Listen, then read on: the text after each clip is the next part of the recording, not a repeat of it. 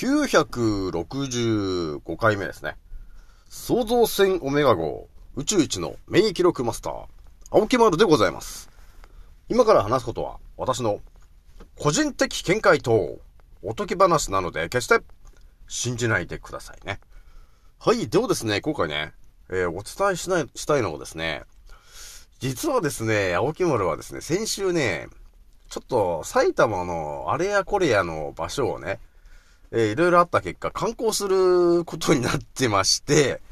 ちょっと観光に行ったわけなんですよ、と。で、私は埼玉に住んでるんですけど、あの渋沢栄一という人がいるよね、と。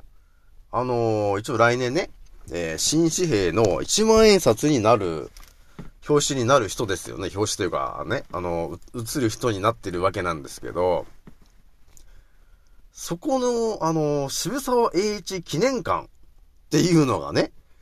その、深谷っていうところにあるわけよ。埼玉の深谷市にあるんですけど、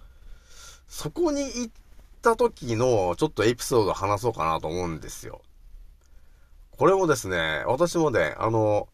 渋沢栄一の話なんで、ちょっとね、あの、シンプルに話しますけどね。私も。まあ、長くなっちゃうとあれなんで。というわけでね、じゃあ今日お伝えしていこうと思っているのが渋沢栄一の話ですね、と。じゃあですね、えー私、南海ラジオさんは現在、76,779回再生突破しておりますと。皆さん、聞いてくれてありがとうという感じなんですよね。ひとまずね、私もね、まさか、そんなね、あの、渋沢栄一記念会行くと思ってなかったんですけど、とりあえず行ったわけなんですよね。あ行ったわけなんですけど、いいひとまずですね、え大した人はいなかったわけなんですけど、あのね、まあ、私自身ね、その渋沢栄一という名前は聞いたことあったんですけど、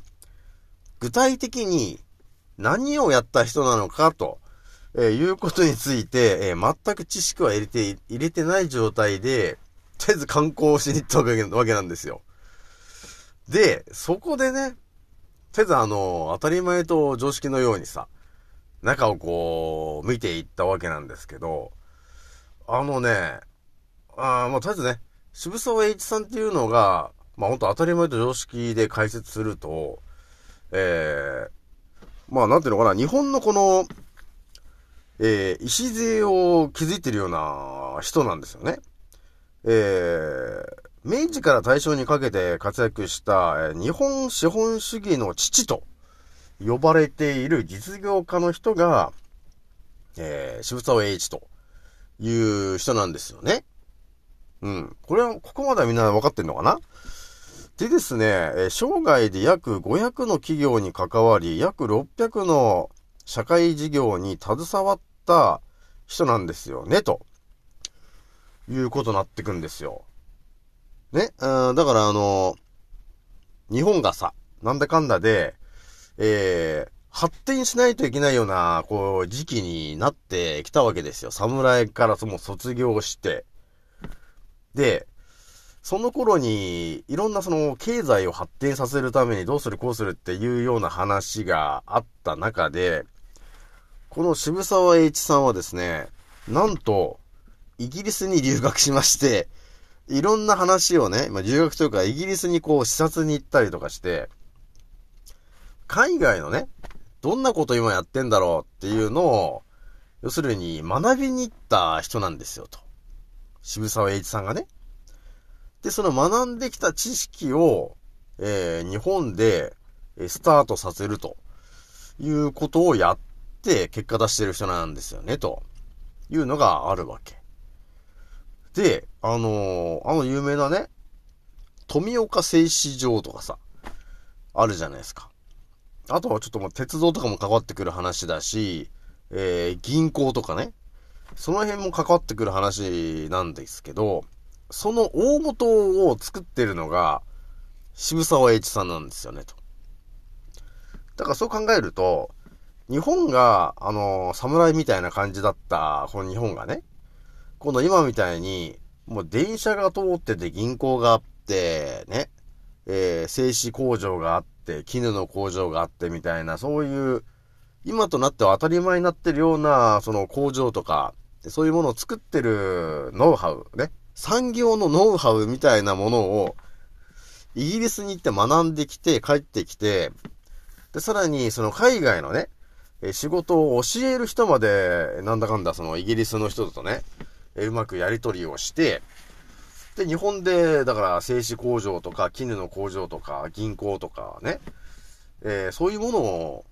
の基盤を作っていった人なんですよね、と。っていうのが、あのね、渋沢栄一記念館に行って、この彼の歴史をね、こう見ていったときに、あ、これなんかすげえ人なんだなーってね、いうのを、えー、数日前に私は見に行ってきたわけなんですよ、と。そして、あのアンドロイド渋沢栄一がいたわけよ。えこれ一応ね、ネットで調べると、なんか予約しないといけないみたいなこと書いてあったんですけど、何のことはなくて、あの、普通に、見ますか？とかって普通に言われちゃって、おー、じゃあ見ますか？みたいな。まあ、すべて無料なんですけど、もうあの、あそこ、値段、あの、お金取られないんですよ。ただなんですよね、渋沢栄一記念館って。普通なんか1000円ぐらい取るじゃないですか。でも、ただなんです。で、その、渋沢栄一アンドロイドのね、語るやつがあるんですけど、それもただで、えー、20分ぐらいですよ、なんつって。で、とりあえず座って、そしたらもうね、あの、渋沢栄一のアンドロイドみたいなのが目の前にいまして、喋るんだね。で、それで、あの、なんかスピーチとかそういうのもあったりとか、あの、好きなものは何ですか？みたいな話とかいろんな、もう、もうインプットされてるような話を、えー、聞きまして、ね。これね、私が思った話をしようかなと思ったわけよ。だここまではね、あの、当たり前と常識の話、まあ、7分ぐらいしたんですけど、こっから当たり前と常識じゃない話で、この渋沢栄一を私が頭に入ってきたことを伝えていくんですけどね。渋沢栄一という人がいて、結局、結局今、あの、日本がこれだけ発展してきている、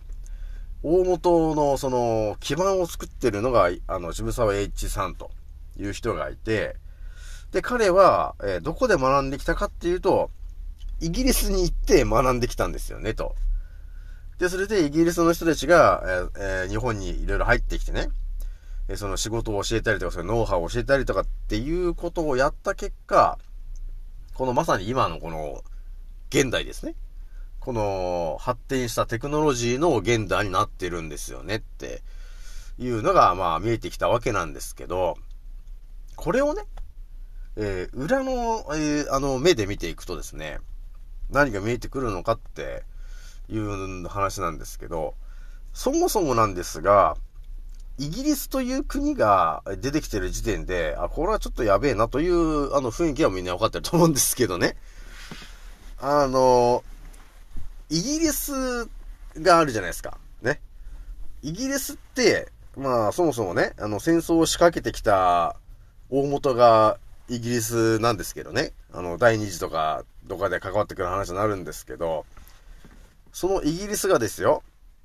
テクノロジーみたいなものを日本に供給すると。ね。いう話が出てきた結果の、その、渋沢栄一さんと、っていう人が学んできて、この、今のテクノロジーがバーッと広がってるわけなんですけど、まあ私があの直球で思ってるのが、まあイギリスがね、何を企んでるのかって言えば、まさに今行われてることですよね。植民地化にして、えー、お金を、えー、大量に巻き上げるっていうことを奴らはやるんですよね。だから植民地化にしてお金を巻き上げると、えー、いうことを奴らはあの常にやり続けてきたわけよ。だから日本って昔多分そこまでね、あの鎖国ってそこまでしてないわけですよ。あの、アジアのさ、国々とはしてたんですよ。アジアの国々とはしてたけど、あの、ペリーとか来たじゃないですか。黒船来航って。あの辺のさ、奴らとはあまり関わり持ちたくなかったんで、あまりそっちの方とは、あの、関わりを持たないようにしてきたわけよ。どっちかっていうと、そのヨーロッパとか、あっちの方の人とは、やりとりをしないようにしてきたんですよね。それは、国を乗っ取られる可能性があるっていうのがあるんで、まあ、信長時代から、ね、あんまり、そういう交流しないようにしてたわけなんですよ、と。こんなところでですね、その渋沢栄一さんがイギリスに行って、あれやこれやの情報をね、あの、学んできたわけなんですが、まあ、ここも多分いろいろあると思うんですよ。まあ、いいように考えれば、日本は今のようにテクノロジーが発展した国になってよかったというのはあるんですけど、裏を返すと、もう完全に、えー、日本の、えー、経済を、えー、イギリスによってある意味、支配されたってしまったんだなと。っていう考え方もあるのかなというところがあるよね。だから日本がね、あのイギリスと鎖国してなんだかんだってやってるとさ、あのイギリスにある程度お金を渡さないといけないことになるわけですよね。結局。イギリスから、ま、学んでる、学んで、えそれで今仕事やってるわけなんで、いくらかお金払いますよね。すべてにおいて。多分それがそうなってると思うんだよ、今。あんまりオープンにされてないと思うんですけど。ただでそういう能力とかさ、技術を教えて、ただで渡すわけないじゃないですか。あの、イギリスが。だから多分毎年、だから毎月なのか、多分売り上げの何パーセントみたいなのを多分ごっそり持ってってると思うんですよね。結局イギリスは。まあ多分そのために日本を発展させたと思うんですよ。ですよね。っていうのがまあ見えてくるわけですよと。で、あのー、私がね、思ったのが、そのアンドロイド渋沢栄一が話してる内容がね、それっていうのは渋沢栄一さんが、まあ、いろんなその業績をバーっとやって、彼が最後のスピーチをしてるのが、まあ亡くなる、まあ少し前なんだけど、80歳ぐらいの時点で、その最後のスピーチをしてるんですけど、彼が言ってるのっていうのがですね、その、経済をね、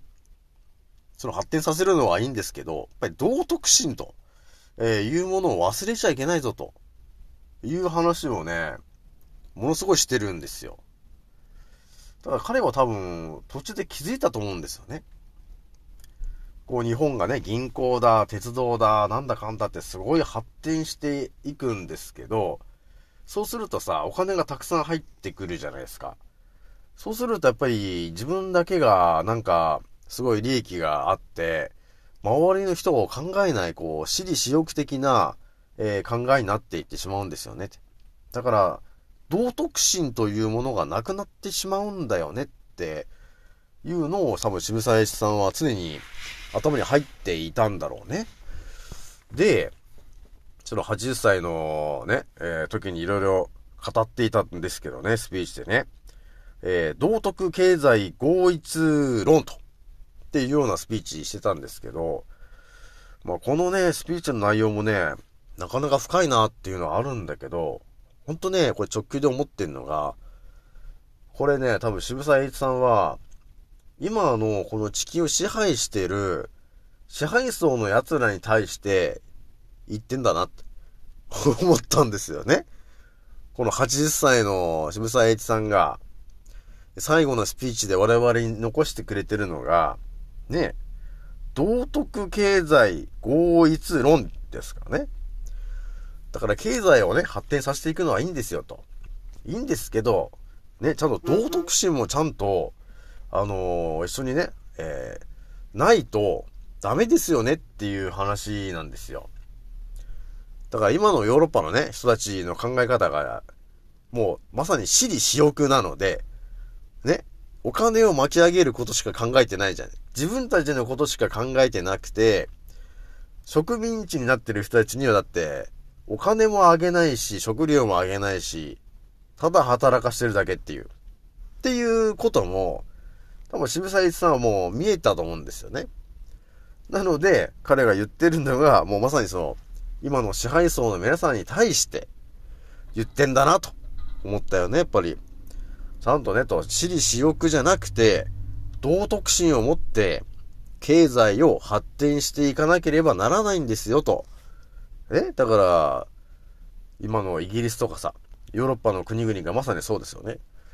自分たちの売り上げとか、それば、お金ばかりではなくて、ちゃんと働いてる一人一人のこともね、あと国民とかね、えー、地球全体のことも考えて、言ってくださいよと。っていうことをね、この渋沢一さんは言ってたなーっていうのがちょっとね、頭に入ってきちゃったんで、これはちょっと皆さん言っとかないとなと思ったわけよ。え？まあ、皆さんもね、まあ、埼玉に来ることがあったらですね、ぜひともね、えー、埼玉の深谷というところにですね、渋沢栄一記念館とっていうのがありますから、ぜひとも行ってもらいたいというところなんですよね。で、そこで、あの、見た後ですね。まあ、皆さんに言ってもらいたいのが、その、渋沢栄一記念館の建物の真後ろにですね、渋沢栄一の銅像があるんですよ。で、これ5メーターぐらいのなんかバカでかい銅像が後ろに立ってるんだけど、それがですね、渋沢栄一記念館とはまあ真逆の方角を向いてるんですよね。なんであっち向いてんだろうなーってね、思ったんだけど、その渋沢栄一の銅像が向いてる方向に何があるのかっていうと、血洗い島っていう、そこに島があるんですよ。血で洗う島と書く、不思議な地名だなと思ったんだよね、私もね。そこを見たときに。血っていうのはその血液の血なんですよ。で、血液の血で洗う島と書いて、血洗い島っていうその場所なんだよね。そもそもその、渋沢さんが住んでる地区が。で、それで、その銅像が、なんでその、血洗島っていう島だから川の方向いて、向いてるわけよ。川の真ん中にある、あの、浮いてる島のこと、か、こと言ってるみたいなんですけど、なんでそこ向いてんのかなーってね、調べていくと、その、川がね、あの、氾濫する、してたらしいんですよ。しょっちゅうしょっちゅう。で、そこの血洗島って言ってるところに、死体が結構、あの、集まってきちゃうらしくて、で、血で洗い流すという意味も含めて血洗い島という風になってる説とか、なんかいろんな説があるわけ。ね。その戦争とかね、そういう戦の時にたくさんの死体がそこに流れ着いてとか、で、そこがその血の海になってるとかね。いろんな話があったんだけど、やっぱり渋沢栄一さんのことを思ってる、考えると、やっぱりね、今までそこでたくさんの方が亡くなっていると。でも、その、深谷というところ自体が、まあ、の、深谷ネギってものすごい美味しいんですけど、あの、皆さんもね、来た時ぜひともあの、行ってもらいたいんですけど、近くに、渋沢栄一記念館の近くに、道の駅があるんだけど、結構でかいね。えー、そこでぜひともね、あのー、えー、ネギが入ってる、えー、うどんって言うんですか、東方。東方にっていうのがあるんで、ぜひとも食べてもらいたいなというのはあるんですけど、青木村も食べましたけどね。その、深谷ネギっていうのはさ、とても柔らかくて甘くてさ、美味しいわけよ。でもね、あの、深谷の人だし、その、畑があるんだけど、お米を作れない土地なんですよ、と。そもそもね。そう、水はけが良くないとかそういうのがいろいろあるらしくて、お米を作れない土地だったから、やっぱり深谷の人たちって結構苦労してるわけよ。で、さらに川がね、台風が来ちゃ氾濫してたくさんの人が亡くなっていると。で、やっぱりそういう亡くなってる人とか先人たちの苦労みたいなものをね、多分渋沢栄一の像が支払い島というそっちの方角を向いてる時点で、やっぱり先人たちに感謝してんだなっていうのがちょっと伝わってきたんですよね。だから皆さんはぜひともね、私と同じような感じのことを、えー、イメージされるといいなというところがあったんで、ちょっと今日お伝えしてみようかなというところでございますと。じゃあ今日はね、これぐらいにしておきます。次の音声でお会いしましょう。またねー。